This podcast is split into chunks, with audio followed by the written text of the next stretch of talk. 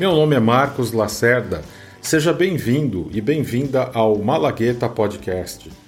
E hoje vamos conversar com o Marcelo Reis. O Marcelo possui 25 anos na gestão executiva de negócios no Brasil, Américas e Europa. Ele liderou áreas de vendas, operações, projetos, finanças, RH e TI em empresas como Shell e Coca-Cola.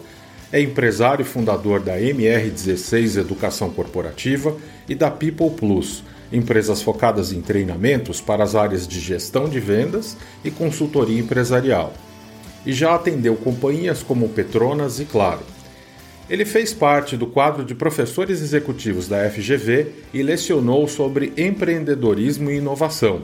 Tem forte experiência em planejamento estratégico, vendas, marketing e gestão de mudanças. Marcelo é bacharel em tecnologia da informação pela PUC Rio, pós-graduado em marketing, com MBA em Gestão Executiva e de Conselho de Empresas pela FDC. Marcelo, muito obrigado por dar essa entrevista aqui para o Malagueta Podcast. Eu que agradeço, Marcos, aí pela oportunidade. Espero que a gente possa ter aqui uma conversa bastante proveitosa e ajudar o pessoal aí nessa jornada. Maravilha. Marcelo, primeira pergunta para você é a seguinte: você trabalhou por muito tempo em multinacionais, incluindo 22 anos na Shell, onde foi diretor comercial nos últimos seis anos que ficou por lá, e aí você fez uma mudança para seguir como empreendedor. Do ponto de vista de vendas, quais foram os aprendizados e práticas que você trouxe do mundo corporativo aqui para sua nova realidade? Obrigado, Marcos. Essa é uma excelente pergunta, né? Porque quando você está no mundo empresarial, né, ou no mundo corporativo, é, você acaba seguindo alguns padrões né, e algumas, alguns parâmetros que muitas vezes nos parecem um pouco burocráticos. Né? E assim, não só pelo, pela, minha, pela minha experiência corporativa, mas também hoje, né, como empresário da área de educação corporativa, a gente consegue ver isso muito dentro das empresas, você acaba seguindo alguns rituais é, e quando você se torna empreendedor, e olhando o mundo do empreendedor, você acaba vendo né, que as pessoas, né, os empresários, os empreendedores, principalmente o pequeno e ali o, o médio, né, eles acabam partindo para a venda de uma forma muito mais agressiva e direta. A taxa de sucesso que você vê no mundo do empreendedor é muito mais baixa do que no mundo corporativo. E aí, quando você começa a fazer essas analogias e começa a entender o Quais são as razões por trás disso? E quando a gente traz né, para esse mundo corporativo, ao, pelo menos três pontos eu vejo assim como primordiais e que tra podem trazer muito mais sucesso para o empreendedor ou até mesmo nessas grandes empresas. A primeira é o planejamento. A gente pode até falar, vendas não tem planejamento, ah, mas o B2C, que é aquele, aquela venda ali pro, entre é, numa loja, né, onde você tem o vendedor e o comprador, é, até aquela venda maior, né, que é o B2B entre grandes empresas, tudo precisa de um bom planejamento. Bom planejamento significa você conseguir entender bem o seu cliente, significa você entender com quem você está falando, qual a linguagem que você precisa. E uma das coisas que a gente vê hoje em dia é que o, é extremamente importante que a gente consiga entender o produto que a gente vende. Então, quando você está numa grande corporação, você tem muito treinamento técnico sobre produtos, sobre processos. E quando você vai para o mundo empreendedor, muitas vezes aquele pequeno empreendedor contrata um vendedor e coloca ali na, já na, na frente de batalha sem que ele conheça exatamente o que ele está vendendo. E o consumidor hoje, quando ele vai na loja, ou, ou até mesmo o B2B, né, quando você está falando entre empresas, certamente as pessoas já pesquisaram muito sobre aquilo. Então, entender sobre o cliente, entender sobre o produto e esse planejamento é muito importante nos dois mundos. O segundo é a escutativa. A gente vem falando muito dessa escutativa, da conversa consultiva, da venda consultiva de uma forma em geral. No passado, a gente até brincava que parecia ser muito panfleteiro, né? Uma pessoa chegava, uma empresa chegava, o vendedor ali entendia que a pessoa queria e já saía entregando quais eram os produtos que ela tinha que poderiam sofrer é, poderiam suprir aquela dor. Só que isso hoje não funciona mais. Você precisa entender o que que eu preciso ter, é, qual que é a dor daquele meu cliente, para que daí sim eu entenda qual seria a melhor proposta de valor e passar para ele. Né? E o terceiro, para mim, é a parte de prestar atenção. você está muito atento às oportunidades de negócio. O mundo ele anda muito globalizado, internacionalizado, ele é um mundo rápido. Então a gente precisa prestar atenção não só na mudança de hábitos do consumidor, quanto também das empresas. Porque se a gente não, faz, não presta atenção e vê o que, como que esse mundo ele está caminhando, você acaba achando que está competindo com o teu, é, o teu competidor é aquela, aquela loja ou aquela empresa que está do seu lado, né, na rua, fisicamente, quando na verdade ele pode estar do outro lado do mundo. Né? Então, planejamento, escuta ativa, prestar atenção são algumas das características que eu trouxe ali do mundo corporativo para dentro do empreendedorismo. Perfeito, Marcelo. E falando um pouquinho sobre habilidades, habilidades comerciais. Quais você acreditam que são as habilidades comerciais mais importantes nos tempos atuais? Ótimo. Veja, é, para mim, a habilidade comercial hoje ela começa muito no que a gente estava conversando agora, que é a conversa ativa. Essa, para mim, eu acho que hoje é a primordial.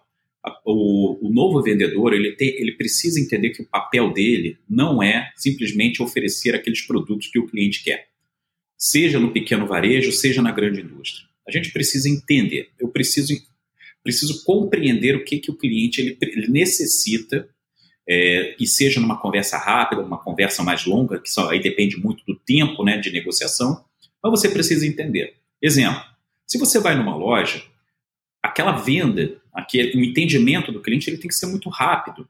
A empatia, você chegar ali, ali com um sorriso no rosto, ter gente disposta a atender, tem que ser rápido. O cliente hoje ele não tem mais aquela paciência, o consumidor não tem mais aquela paciência de ficar esperando. Então você precisa ser extremamente ágil, você precisa entender o cliente, saber muito rápido, entender quais são, qual a necessidade dele. O segundo, é importante que o, que o vendedor ou as empresas de vendas atualmente, elas, elas também se preocupem muito com o que a gente hoje chama de omnichannel. Ou seja, você precisa dominar todos os canais. Então, de novo, isso vale para o pequeno, para o grande, para o vendedor ali na frente do cliente, quanto para a grande empresa. Hoje, é, os consumidores, os clientes, eles vêm por diversas, é, diversos, diversos lados. Então, uma venda pode começar, por exemplo, numa loja e terminar pelo WhatsApp. A venda pode começar no site e terminar lá no, no vendedor.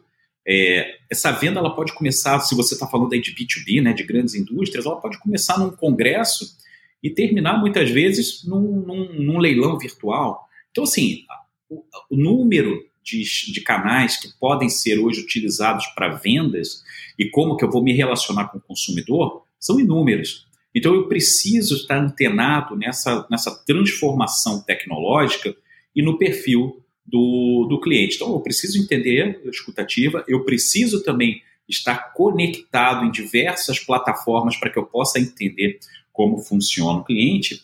E outra coisa para mim que é primordial, é importante que o, o vendedor e as, as empresas de venda, de uma maneira geral, estejam sempre aprendendo. É o que a gente chama hoje de lifelong learning, né?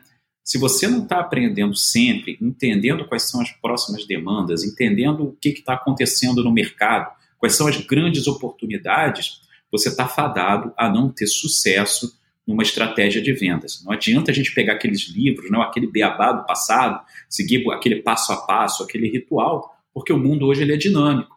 Você tem consumidores em diversas gerações que vão desde aquele que prefere fazer uma compra num, com um vendedor numa loja física até aquele outro que não quer falar com ninguém. Mas no fundo, no fundo, quando você olha para a venda, ou para a indústria, ou para a empresa, tudo aquilo ali precisa se converter numa venda positiva para que a indústria seja saudável e possa prosperar. Maravilha, Marcelo. Eu sou particularmente fã aqui desse conceito de lifelong learning, muito bom. É, Marcelo, hoje na MR16 e na People Plus, você é focado em educação empresarial com foco em vendas e pesquisa de mercado. Qual é a importância de treinamento para uma equipe comercial? Veja, o, como a gente estava falando agora, né, o lifelong learning ele é, ele é primordial para, digo que não é só para vendas, tá? É para qualquer é, é qualquer setor e qualquer é, unidade que, de mercado ou qualquer área dentro da empresa, dentro de uma organização. É importante hoje a gente estar tá aprendendo. Uma frase que eu, li, que eu li há pouco tempo, ele falava, o que você aprende hoje já está obsoleto. Porque se no passado a gente fazia a nossa universidade ou fazia o nosso curso técnico e você ia para o mercado, ali você ia só, na tua vida, você ia só fazer, aprender a parte técnica de produto da empresa, mas você não voltava mais para a parte de habilidades e competências. Hoje, habilidades e competências é, é, tão importante quanto, e eu acho que até dependendo do, da posição, ela é mais importante do que a parte técnica, né? Ou seja, eu preciso saber lidar com pessoas e com gente para que eu possa ter um bom desempenho. Então, quando a gente fala de treinamentos hoje da importância, é isso, é você saber ler as pessoas, você conseguir entender quais são é, as principais necessidades, você conseguir entender é, e ver né, quais são aquelas habilidades de negociação moderna, como que, eu, como que eu vou lidar com novas práticas de tecnologia, quais são, qual que é a comunicação que é utilizada no, no momento atual. A gente vê, né, principalmente em vendas, quando você está ali muito no cara a cara, no tete a tete com o cliente, conversas não violentas, conversas difíceis, são todos, digamos assim, mecanismos que nós precisamos utilizar e ferramentas, além da negociação, etc., são ferramentas que a gente precisa estar se atualizando, fazendo cases, vendo quais são as novidades, conversando com pessoas, porque pessoas são diferentes, para que a gente possa implementar da melhor forma possível a nossa estratégia né, de vendas. E a gente termina isso obviamente, nesses treinamentos sempre falando muito de estratégia de vendas ou estratégia de uma maneira em geral. O que, que eu quero, para onde eu vou, quem são, qual é a minha persona. Então, ou seja, a gente cria todo um plano estratégico e a gente depois entra com as habilidades e competências para vendas, para que ele seja, é, para que essa empresa seja assertiva na, na sua ação. E, e Marcelo, bom, a gente está num mundo em constante mudança, né? É, que mudanças você, você viu acontecer assim nos últimos anos na carreira de vendas e o que, que a gente pode esperar à frente, principalmente considerando essa nova realidade de uso de ferramentas de inteligência artificial, principalmente no mundo comercial? Essa, essa é uma outra grande pergunta, né, Marcos? Porque o, o, a grande mudança que nós vemos em vendas, né, na, e que vem acontecendo de uma forma muito forte, é que você passou de ter aquele vendedor tradicional e que a ideia é que você chegue lá na frente, né, e algumas indústrias já passam por isso, é, um vendedor sendo, na verdade, um embaixador da marca.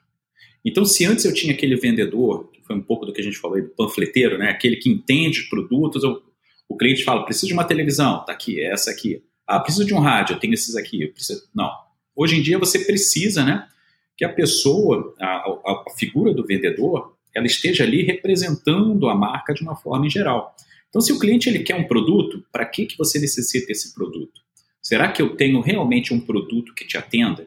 E se eu não tiver, é melhor eu perder essa venda, mas ganhar essa confiança do cliente para frente? Ou, é, ou, de, ou focar, por exemplo, em ter aquela remuneração muito rápida, mesmo o cliente chegando depois em casa e vendo que ele, ele comprou aquilo que ele não necessitava? Então essa mudança ela é importante, porque nesse caso você vai ter o cliente olhando, né, e, e sendo de uma forma muito mais assertiva, olhando ali para aquele embaixador da marca, que ele vê que genuinamente, empaticamente entende o que ele quer, tendo ou não tendo produto. Se não tiver a venda, ele provavelmente ele vai recomendar isso. Hoje é, a gente vê isso de uma maneira muito grande. A maioria das vendas hoje acontece por recomendação seja no B2B ou seja no B2C, ou seja, seja na venda direta ou na venda entre empresas, as pessoas hoje, os compradores nas empresas perguntam para outros quem são os fornecedores, e, e você vê hoje aqueles grupos de WhatsApp que a gente tem, o pessoal às vezes quer comprar alguma coisa e faz uma, uma pergunta no WhatsApp para tentar entender qual que é o melhor vendedor, ou a melhor, é, qual seria né, uma, uma dica de compra. E por quê? Porque você tem bons vendedores, vendedores que são realmente embaixadores da marca. E esses embaixadores da marca, entrando um pouco também no tema de inteligência artificial e tudo que vem aí pela frente em termos de automatização, são pessoas que estão treinando, são pessoas que estão estudando. Então eles sabem que às vezes o cliente ele pode chegar na sua loja para comprar, mas também para reclamar. Posso chegar para fazer uma pergunta, quero entender como é que funciona o produto. Então eu sou muito mais aquele, eu sou quase que um, um showroom, né? O vendedor tem que ser um showroom, um embaixador daquela, daquele, daquele tipo de, de, de produto para que o cliente fique com aquela marca né, e com, o vendedor na cabeça, que ele recomende E aí sim você cria uma série, digamos assim, de fatores que você vai é, proporcionar vendas futuras. A gente diz que hoje os clientes, os grandes clientes, eles não são mais só aquele cliente também que gosta da marca. São evangelizadores da marca. A gente procura um, um, um, vendedor que seja embaixador da marca e do outro lado a gente tem clientes que hoje que são evangelizadores da marca. São aqueles que amam a marca e vão recomendar e vão defendê-la nas redes sociais, nos blogs, nas plataformas, de forma que outras pessoas vejam é, que aquelas que você tem uma comunidade que efetivamente está envolvida com o produto e que então você consegue subir as vendas. Então, o embaixador da marca como vendedor e o evangelizador como cliente é o, a combinação perfeita e tudo isso aí você tem no meio aí essas ferramentas, omnichannel, inteligência artificial, novas técnicas de vendas, tudo isso aí contribuindo para uma, uma venda mais assertiva para as empresas e para o pequeno varejo. Excelente, Marcelo, obrigado. Bons, boas reflexões aqui sobre o assunto. Marcelo, caminhando aqui para o final do nosso episódio, a gente sempre termina com a pergunta pedindo um conselho para o entrevistado. Então eu te pergunto, que conselho você daria para alguém que queira se aperfeiçoar e buscar excelência no mundo de vendas? É, a minha primeira, é, a primeira dica é treinar, se preparar. O, não adianta a gente achar que entrar numa, numa empresa como um vendedor júnior e simplesmente estar ali oferecendo e fazendo, digamos assim, a sua meta mensal, ela vai fazer você se desenvolver. Você precisa treinar, você precisa se capacitar, você precisa entender tanto da parte de competências, né? Porque o cliente mudou, assim como também as técnicas, né? Desenvolver, entender o produto, para que você realmente tenha as respostas. O cliente hoje ele chega muito mais preparado no ponto de vendas do que no passado, porque hoje ele pesquisa. Então, se eu não tiver uma boa assertividade, é, for uma pessoa preparada em termos de técnicas, em termos de negociação, de empatia, e do outro lado eu entender também muito bem do meu produto, eu vou acabar não passando credibilidade para o cliente, eu acabo não vendendo. E quando você não vende, não é só o vendedor que não vende, toda uma organização por trás que não vende. Maravilha, Marcelo. Super obrigado aqui pelo teu tempo, por essa entrevista aqui para o Malagueta Podcast. Obrigado a você, Marcos, e vamos com tudo aí. Boas vendas para todo mundo.